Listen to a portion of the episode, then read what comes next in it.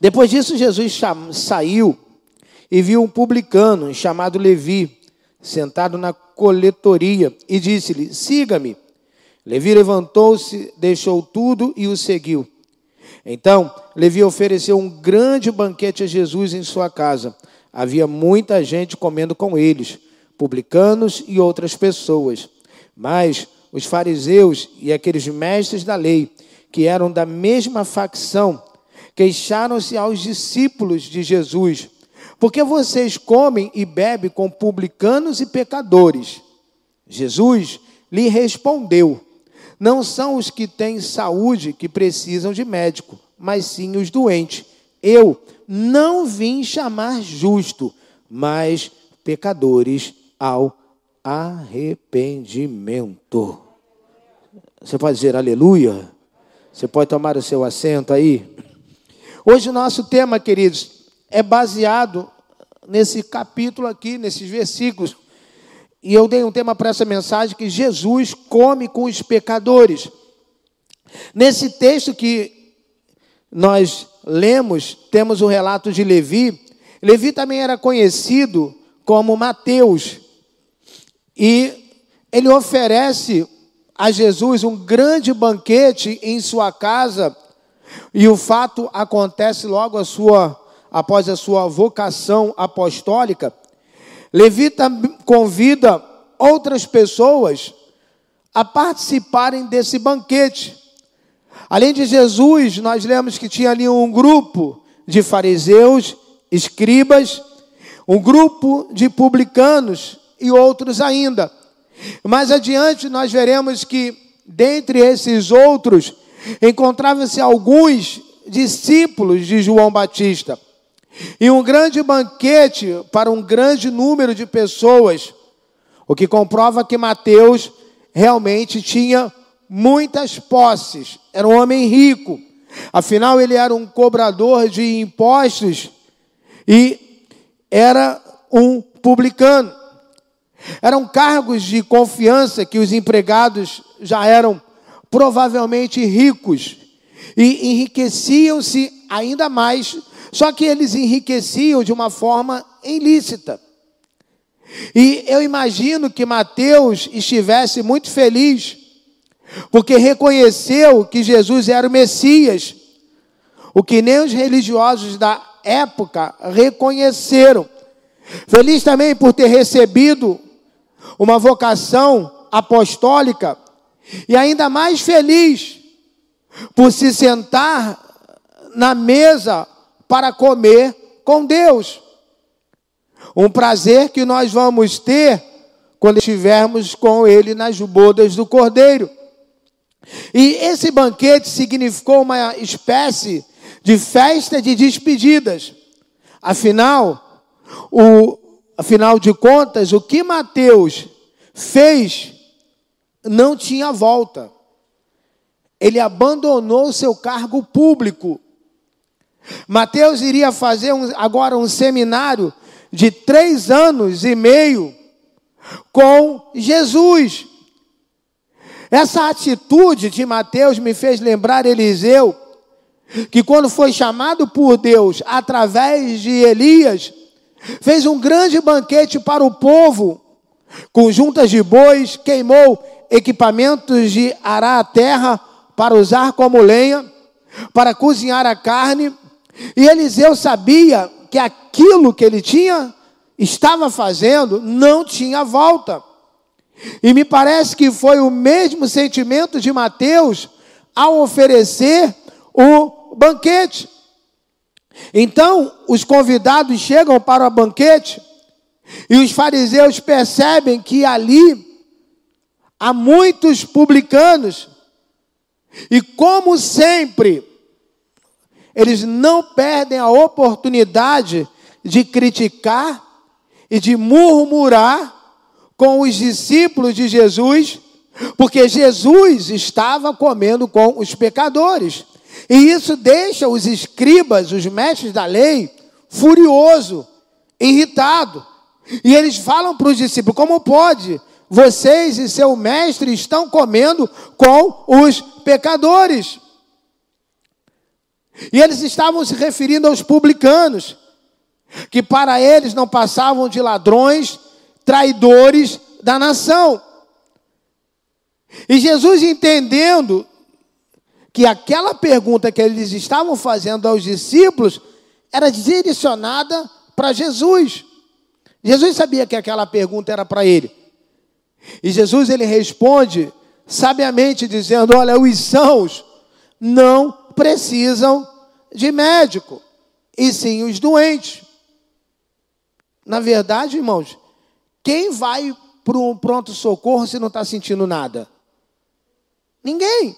Ninguém vai para o médico se não tiver sentindo nada. E Jesus disse: Olha, os, os sãos, os que estão bem, não precisam de médico, e sim os doentes. E Jesus completa e disse: Olha, eu não vim chamar os justos, e sim pecadores ao arrependimento. Nós poderíamos dizer que nessas duas frases de Jesus, temos que a primeira frase é uma pequena parábola. E a segunda frase é a explicação dessa parábola. Interpretando aqui, nós temos o médico. Quem é o médico? Jesus. Quem são os doentes? Os pecadores. Qual é a doença? O pecado. Qual é o remédio? O arrependimento. E quem são os sãos? Ironicamente falando, os são são os fariseus, os escribas, porque eles são para eles não se consideravam pecadores. Eles se consideravam justo, eles mesmos se consideravam justo. Tão justo que eles dizem: "Olha, vocês estão errados em comer com pecador". Os fariseus e os escribas, irmãos, e os escribas precisavam entender que eles também eram pecadores, porque tinham um, um conhecimento teológico, se achavam superiores às outras pessoas. A maneira que Jesus se relacionava com os pecadores, queridos, é o que fazia toda a diferença. E é isso que nessa noite o Espírito Santo quer nos ensinar. Você vai ver ainda nesse livro de Lucas, Jesus passando e vê Zaqueu, um homem de pequena estatura, queria ver Jesus. Zaqueu sobe na árvore. E quando Jesus passa, Jesus olha para a árvore e disse para aquele homem também, cobrador de impostos: Zaqueu, desce, me convém hoje repousar a tua casa. Me convém hoje entrar na tua casa. Os fariseus e os escribas achavam que Jesus não deveria comer com os pecadores, que Jesus não deveria se relacionar com os publicanos. A grande questão, irmãos, é que nós precisamos entender que a questão é que Jesus ele andava com os pecadores. Jesus ele comia com os pecadores, mas Jesus nunca se deixou influenciar pelos pecadores. Essa era a diferença. Pelo contrário, Jesus sempre influenciava os pecadores. Jesus comia com os pecadores, mas ele mostrava aos pecadores que ele não abria mão de princípios e valores. Quem aqui tem princípios e valores, diga glória a Deus. Eu vou pedir para abrir meu retorno, que estão fechando ele aqui, por favor. De novo, quem tem princípios e valores, diga aleluia. Então, queridos, você vai andar com pecador, você vai sentar com pecador, mas o que você não pode é abrir mão dos seus princípios e valores. As pessoas, irmãos, elas se convertem, entram para a igreja, se batizam e se fecham como uma ostra. E se isolam do mundo. Ei, o que nós aprendemos aqui, família de Deus, é que como é que eu vou ganhar o mundo se eu não me relacionar com as pessoas do mundo? Como é que eu vou fazer a diferença se eu me isolar? Nós temos falado muito aqui, queridos, que nós precisamos seguir os passos de Jesus. Ou seja, eu posso comer com um pecador, mas eu vou influenciar esse pecador. Ele não vai me influenciar. Eu vou chegar no meio das trevas e a luz de Cristo vai brilhar na nossa vida. Se você, irmão, tem pessoas que se convertem bitola. Se você vai a uma festa de um parente, seja de 15 anos, seja de um casamento, ah, eu não vou, porque lá vai ter isso, vai ter aquilo, irmãos. Eu vou para fazer a diferença. Eu vou para aproveitar um momento. Se eu achar que a coisa está muito pesada, aí é a hora de tirar o cavalinho da chuva. Mas eu preciso, queridos, anunciar o evangelho da salvação. Quando Jesus comia com os pecadores, irmãos, ele aproveitava para falar do reino dos céus. Ele mostrava o seu amor, ele mostrava o seu poder. Ele se encontra com Mateus, ele come na casa de Mateus, um cobrador de impostos. Mas, irmãos, depois desse encontro de Jesus e Mateus, depois dessa chamada, a vida daquele homem é transformada. Jesus, aonde passava, ele deixava uma história, ele transformava a vida, ele influenciava pessoas e nunca era influenciado. Nós, irmãos, não podemos agir muitas vezes como os escribas e fariseus,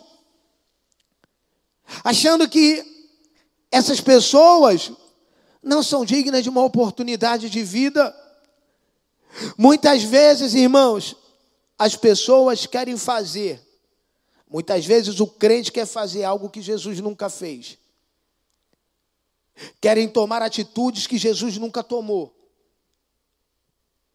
Qual, pastor? Julgar as pessoas por causa do seu passado. Ou julgar as pessoas pelo seu momento de vida. A Bíblia vai dizer que Jesus nunca fez acepção de pessoas. Esse cara era aqui um cobrador de impostos. Você vai estudar Zaqueu e você vai ver que ele defraudava as pessoas. Jesus ele disse algo muito interessante: quem vier a mim, jamais lançarei fora. O que, é que eu entendo com isso? Jesus estava falando: vem o pecador, vem o ladrão, vem o viciado, vem a prostituta, vem o alcoólatra, vem o mentiroso, vem todo tipo de pessoa que eu vou transformar elas. Jesus estava falando: pode vir. O que vier a mim jamais lançarei fora, sabe por quê? Porque eu vou dar a essas pessoas um sentido de vida, eu vou dar a essas pessoas uma vida mais que abundante. É isso que Jesus faz, irmãos, ele transforma a vida das pessoas. Quem é que, se você está aqui nessa noite, está aí assistindo o culto, é porque um dia Jesus transformou a sua vida. Ele um dia mudou a história da sua vida, queridos. E todos os dias, Jesus está me moldando. Todos os dias, Ele vai nos fazendo uma pessoa melhor. Todo ser humano precisa ouvir falar de Jesus. E quem tem Jesus? Quem é que tem Jesus aqui? É você que tem que falar de Jesus para as pessoas lá fora. É você que tem que anunciar no trabalho, na faculdade. É você que tem que usar as estratégias, irmãos, para trazer as pessoas para a igreja. Olhando esse texto esses dias, irmãos, estudando esse texto, eu fiquei admirado com a estratégia de Mateus. Ele faz um almoço. E nesse almoço, o que é que ele faz? Ele convida todos os seus familiares. Ele convida todos os seus amigos. Ele convida todos os parentes. Ele convida todos os vizinhos. Para quê? Você acha que era para comer? As pessoas que foram convidadas foram para comer. Mas a estratégia de Mateus foi o quê? Vou fazer um almoço para essas pessoas ouvirem falar de Jesus. Elas vão comer a comida material que nós vamos preparar, mas a comida espiritual vai mudar a vida dessas pessoas. Estratégia, irmãos, uma boa estratégia. Ele convida as pessoas para um grande banquete. Está aqui no versículo 29. Então Levi ofereceu um grande banquete a Jesus em sua casa. Aí diz assim: havia muita gente comendo com eles, publicanos e outras pessoas. Diz, irmãos, que a casa estava cheia, que tinha muita gente ali, que certo momento iam ter que parar para ouvir Jesus falar. E os fariseus e escribas, preocupados, porque Jesus estava comendo com os pecadores, não entenderam que Deus deu uma estratégia a Levi para que ele convidasse as pessoas. Irmãos, tem tanta coisa para a pessoa se preocupar. E muitas pessoas estão preocupadas com a vida das outras pessoas. Tantas coisas para as pessoas se preocuparem.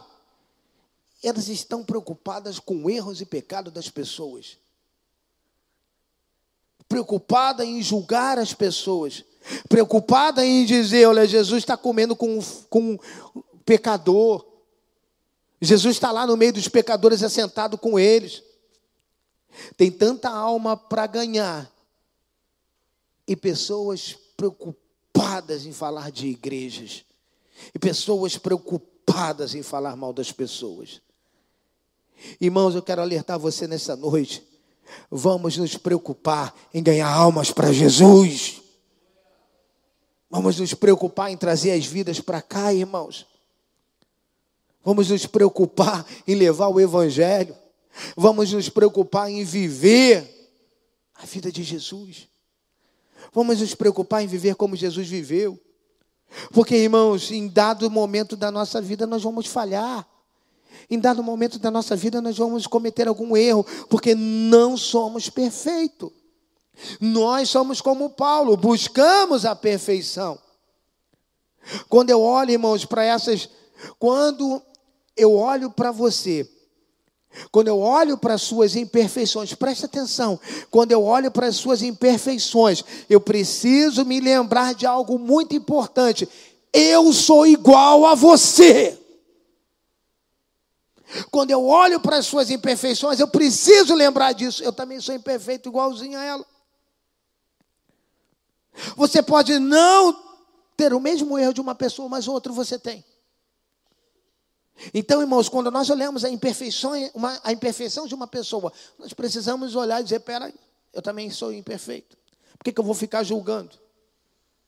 Sabe o que, que faz a diferença, irmãos?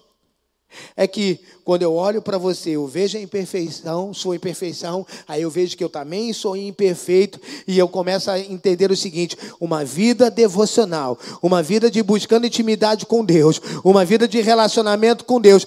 Cada dia eu vou melhorando, cada dia eu vou me aperfeiçoando, cada dia que eu vou me envolvendo com Deus, que eu vou lendo a Bíblia, que eu vou orando, que eu vou buscando, que eu vou adorando, ele vai me transformando. Ele vai me modificando. Ele vai fazendo que eu vou mudando de glória em glória. É isso que vai me fazer melhorar.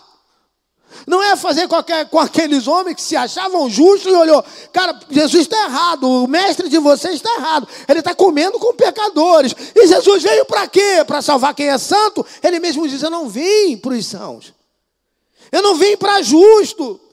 É como se Jesus estava dizendo para os seus caras de paus, então eu não vim para vocês. Vocês se consideram justos, não é para vocês que eu vim. Eu vim chamar o pecador ao arrependimento. Eu vim para mudar a vida das pessoas. Então, queridos, as minhas imperfeições eu vou colocando ela diante de Deus. Como eu falei, eu vou buscando. E cada dia que você vai buscando, queridos, você pode achar que não. Mas eu vou te dizer uma coisa: cada vez que você vai estudando a Bíblia, cada vez que você vai orando, cada vez que você vai adorando, você pode não conseguir enxergar, mas você está melhorando. E Deus está fazendo, falando: olha, você está crescendo, você está crescendo. E cada dia que você se envolve comigo, eu vou te curar, eu vou te libertar e eu vou te levar a lugares altos. Deus tem capacitado, irmãos, para você viver o que Ele tem para você. Só Jesus pode fazer algo novo na nossa vida.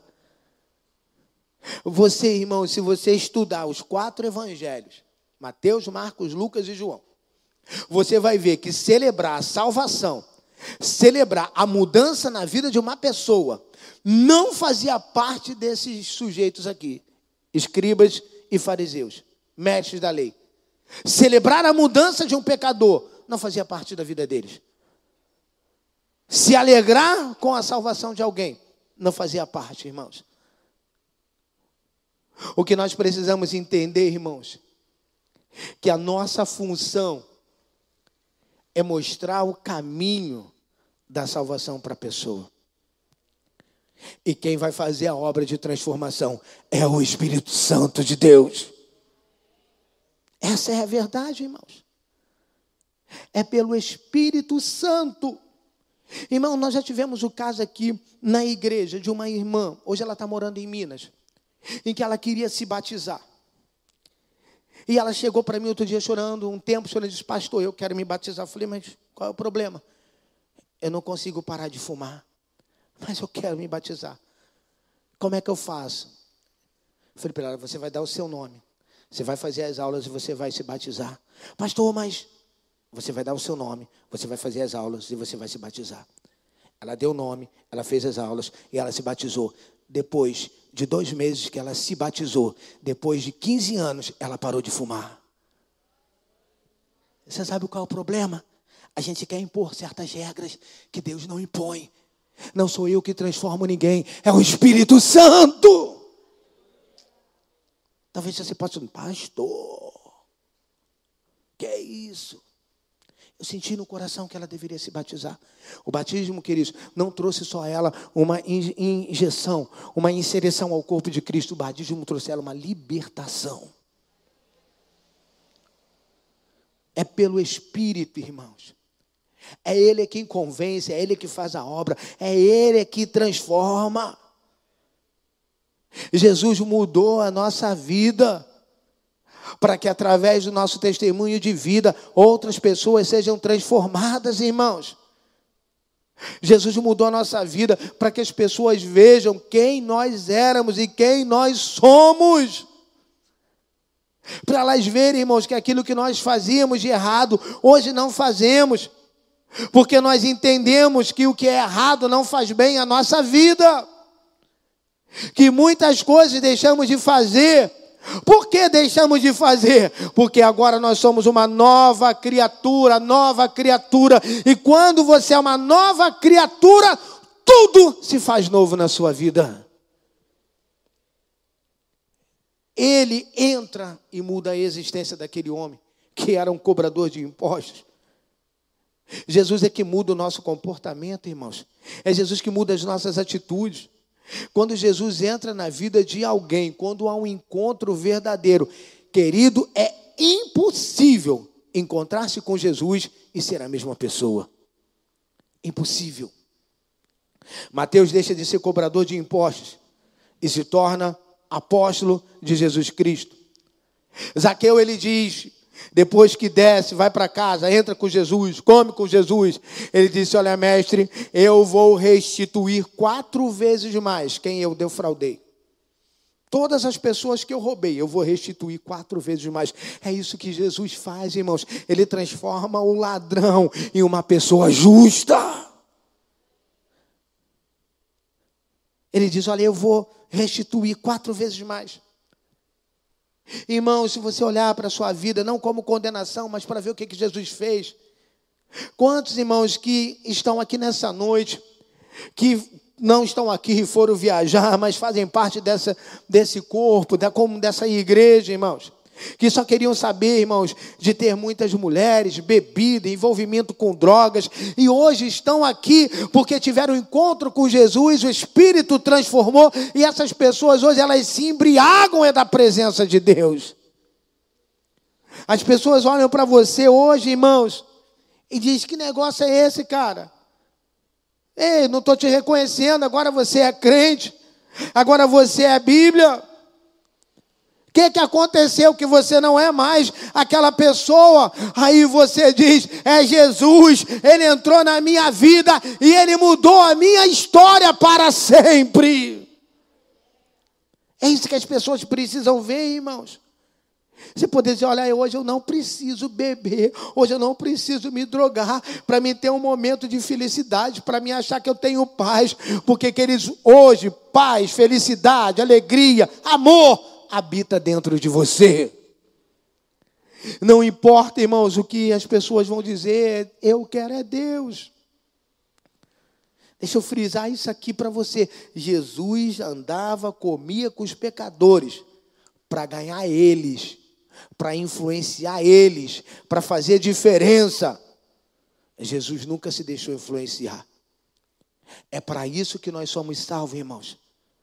Para fazer a diferença. A igreja tem o que o mundo precisa: paz, alegria, esperança, amor. Está tudo dentro de você. Só o Espírito de Deus para convencer o, o homem do pecado. Ninguém pode convencer a si mesmo, irmãos. Havia muitos publicanos ali. Será que todos se converteram? Acredito que não. Mas quando Jesus chama alguém para a salvação, esse reconhece que Jesus é o Filho de Deus, esse reconhece que é pecador e que precisa de Jesus. Assim foi Mateus.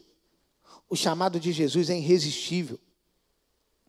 É isso que muitas pessoas precisam entender. Quem convence o pecador do seu pecado é o Espírito Santo. Eu vou pedir para colocar aqui no telão Zacarias capítulo 4, para você poder ler, é um livro um pouquinho mais complicado de achar. Zacarias capítulo 4, versículo 6. Zacarias 4, 6. Olha o que diz: E respondeu-me, dizendo: Esta é a palavra do Senhor a Zorobabel, dizendo: não por força e nem por. Dá para ir de novo? Não por força e nem por. Mas sim pelo meu. Diz o Senhor dos. É isso que as pessoas precisam entender. Não é por força, pelo amor de Deus, não é por violência. Adianta você querer impor o evangelho para ninguém. Não adianta você querer escancarar o pecado de ninguém. É o Espírito Santo que transforma. Irmãos, tem gente que em vez de ganhar, está afastando. Tem gente, em vez de chegar para perto, a pessoa está jogando para longe. Precisamos ter paciência, paciência, e nunca deixar de acreditar na regeneração das pessoas. Tá, aí, aí é o seu, o seu olhar carnal, olha para o marido, olha para o filho. Aí já começa a entrar com, com julgamento, com palavra, ah, não tem mais jeito. Ah, não sei por que minha mãe atura ele, não sei por que minha mãe não corrige, por que minha mãe fica com, esse, com meu pai. Que não acredita na regeneração, irmãos. Irmão, nós somos, nós somos um canal. Diga comigo, eu sou um canal. Mas quem transforma é o Espírito Santo. O que, que eu tenho que fazer? Orar, continuar convidando, arrumar estratégia como Levi arrumou e ter certeza do seguinte, irmãos: eu vou convidar uma, pastor, já convidei várias vezes, continua convidando e creia, um dia ele vai vir para a igreja e o Espírito vai fazer a obra. Um dia está bebendo lá fora, outro dia vai estar tá bebendo aqui das águas do Espírito Santo. Vai estar tá se embriagando do Espírito Santo. Não desista, sabe, do seu filho, não desista da sua família. Não desista de convidar as pessoas para a igreja, as pessoas no seu trabalho, faculdade. O diabo, irmãos, às vezes coloca dureza no coração das pessoas para que a gente venha desistir. Sabe, não desista. Arrume uma estratégia. Hoje, irmãos, nós estamos aí com um, um, ou dois grupos de vida presencial, outros ainda estão online. Estratégia que você tem de convidar as pessoas para um bate-papo de uma hora, para ouvir a palavra de Jesus. Lembre-se dessa palavra, queridos. Creia no Senhor Jesus Cristo, e um dia você vai entrar nessa igreja com a tua casa. O Espírito Santo é quem transforma, ele é que muda, ele é que molda. Um dia, irmãos, o Espírito Santo transformou a nossa vida. Um dia ele usou alguém para pregar para mim, para você. E hoje, agora, ele quer fazer o contrário. Ele quer usar a minha e a sua vida, usar o nosso testemunho para que outras pessoas se cheguem até ele e ele faça a obra da transformação. Jesus mudou a vida de Levi. Jesus mudou a vida de Zaqueu. Jesus mudou a vida de uma prostituta. Jesus mudou a vida de Pedro. Jesus mudou a vida de Paulo. Jesus mudou a minha. Jesus mudou a sua vida e pode mudar a vida de qualquer pessoa. O problema é quando a gente olha para as pessoas e acha, não tem mais jeito. Já se foi falada muita coisa. Quantas vezes aquela mulher adulterou? Quantas vezes aqui roubou as pessoas?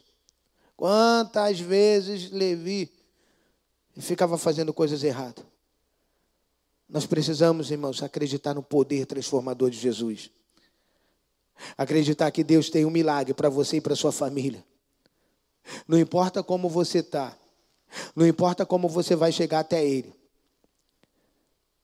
Às vezes nós queremos que as pessoas cheguem até Jesus já pronta, é que nem nós falamos semana passada, não tem como. Você pega um peixe, você vai pescar, você vai levar ele para casa, você vai ter que tratar, você vai ter que limpar. Deixa Jesus ser o Senhor da tua vida.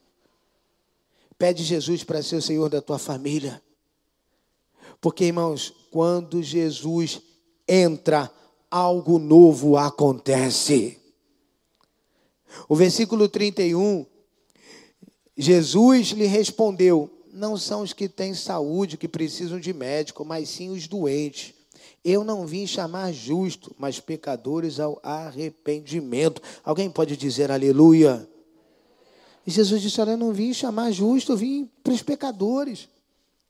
Eu vim para aqueles que estão cheios de espinhos. Jesus ele veio por mim, Jesus ele veio por você que está aí sentado, para você que está na sua casa. Para você que está assistindo esse culto online ou vai assistir ele depois, para você que se sente o mais miserável dos homens, você é a razão de um dia Jesus ter vindo a esse mundo. Jesus ele transformou a vida de um cobrador de impostos em apóstolo. Quando Jesus entra, irmãos, na vida tudo muda, tudo melhora. Eu quero declarar uma coisa para você. Jesus, creia nisso. Jesus, ele é a certeza. E nós já estamos encerrando. Jesus é a certeza que dias melhores virão. Jesus, com Jesus no comando, vai dar tudo certo. Queridos, com Jesus no coração, o mundo está desabando na nossa cabeça e nós estamos felizes porque nós entendemos o seguinte: com Jesus, a minha vitória é uma questão de tempo. Se você não tem feito diferença, se as pessoas olham para você e não estão vendo mudança, se as pessoas olham para você e não estão vendo diferença, me desculpa, é porque você ainda não está vivendo o que nós chamamos de um novo nascimento. Porque quem está em Cristo é nova e as coisas velhas ficaram para trás. O Espírito Santo faz com que eu e você deixamos muita coisa para trás que atrapalha. Esse é o momento que dar oportunidade de Jesus. Poder mostrar às pessoas, olha, sua vida está sem sentido. Jesus é o único que vai dar sentido a ela. Ele quer dar às pessoas alegria de viver. Jesus, Ele quer dar sabor à vida. Que eles vamos participar da Santa Ceia, vamos participar da Eucaristia do corpo de Cristo. E vamos lembrar, mais uma vez, que tudo foi por amor. O amor é a causa. Sabe, que nós possamos entender que quem vai transformar as pessoas é o Espírito Santo. Que nós, nosso papel é convidar só tem salvação na igreja quando tem pecador. Você entende? E esse é o nosso papel. A quem você tem convidado para vir à igreja? A quem você tem convidado para assistir um culto online? Irmãos, essa é a nossa função. É isso que Jesus espera de mim e de você. Nunca desista. Eu não sei em outubro agora se é o quarto, se é o quinto impacto, eu estou até perdido, se é o sétimo, oitavo. Eu só sei de uma coisa. A, toda pessoa que eu convidei, desde o primeiro até o de mês passado, não veio, você acha que eu vou desistir? Já vou mandar a mensagem convidando para outubro. Porque eu creio que uma hora a palavra não vai voltar vazia. E eu não olho para essas pessoas como questão de merecimento. Eu olho para elas e, e, vejo, elas precisam de Jesus. E eu vou insistir, eu vou insistir, porque uma hora Deus vai pegar esse coração de gelo e vai transformar no coração mais sensível à voz do Espírito Santo. Então, queridos, não desista de ninguém.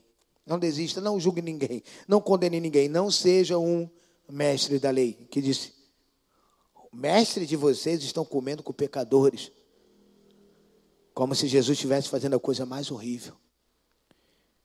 Irmãos, tenha consciência de uma coisa. Nós estamos nesse mundo para evangelizar. Nós vivemos nesse mundo, mas nós não somos desse mundo. A sua identidade talvez esteja ali, ó, nacionalidade, brasileiro. Mas eu lembro a você uma coisa: a nossa pátria é o céu. E nós precisamos levar a gente para lá.